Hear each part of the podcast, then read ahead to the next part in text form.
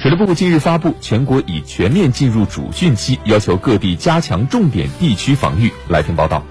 据了解，今年入汛以来，全国汛情旱情呈现四个特点：一是全国降雨总体南北多，中间少，局地雨强度大。二是超警河流多，一些中小河流洪水超历史；三是部分大江大河水位偏高，全国水库蓄水总量偏多；四是西南地区土壤缺伤有所缓解，部分地区水文干旱严重。水利部强调，今年入汛以来，部分地区遭受洪水灾害。水毁水利工程尚未及时修复，抗御洪水能力有所下降。